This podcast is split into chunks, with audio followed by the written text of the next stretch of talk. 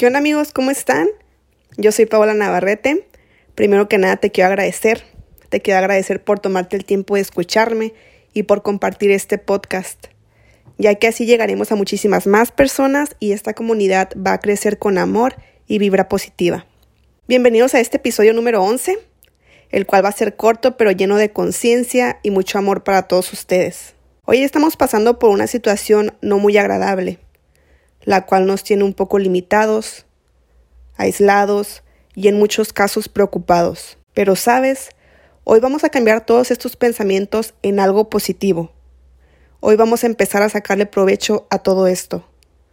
Cualquier situación que pasa en nuestras vidas tiene una razón de ser, una oportunidad de crecimiento, de encontrarnos, de valorar, de agradecer.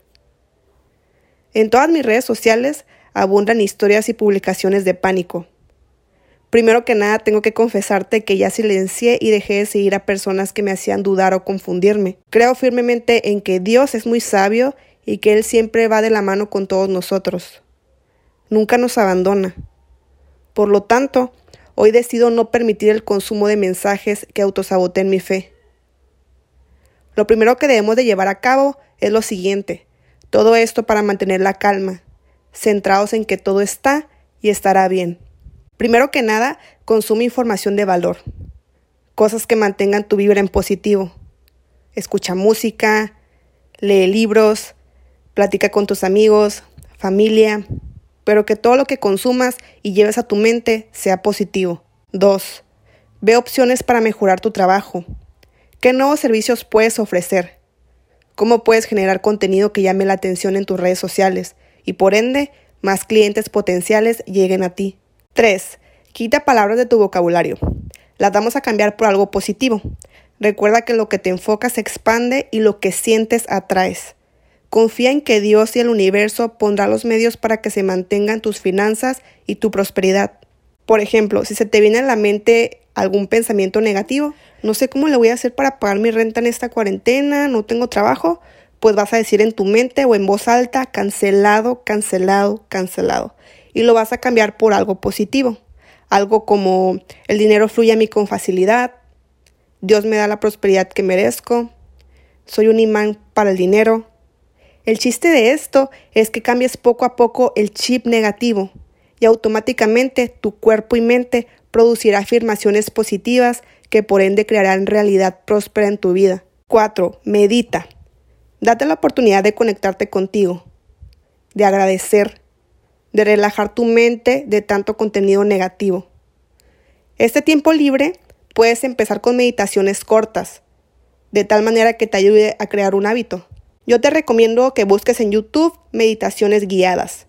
Ahí encontrarás para distintos temas, gratitud, amor propio, dinero. También hay una aplicación la cual puedes descargar. Se llama Meditopia. Está chida porque tiene ejercicios cortos para que aprendas desde cero a meditar y a controlar tu respiración. Se trata de aprovechar este tiempo en crecimiento, en cosas nuevas que te aporten y te hagan sentir bien. 5. Es un buen tiempo para añadir a tu vida el hábito de la lectura, ya sea un libro físico, uno digital o un audiolibro. Proponte una meta exacta y realista de libros que leer antes de terminar el año. 6. Tómate un tiempo para agradecer. Lo puedes hacer escrito o en tu mente. Puedes iniciar con 5 minutos.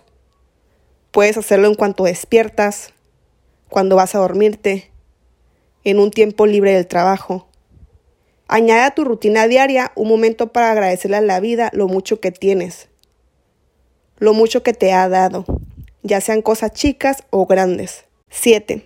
Haz algo que siempre has tenido en mente, pero por falta de tiempo no lo has podido llevar a cabo. Cómprate un libro de colorear, ponte a ver tutoriales de maquillaje y practica. Aprende a usar un nuevo instrumento.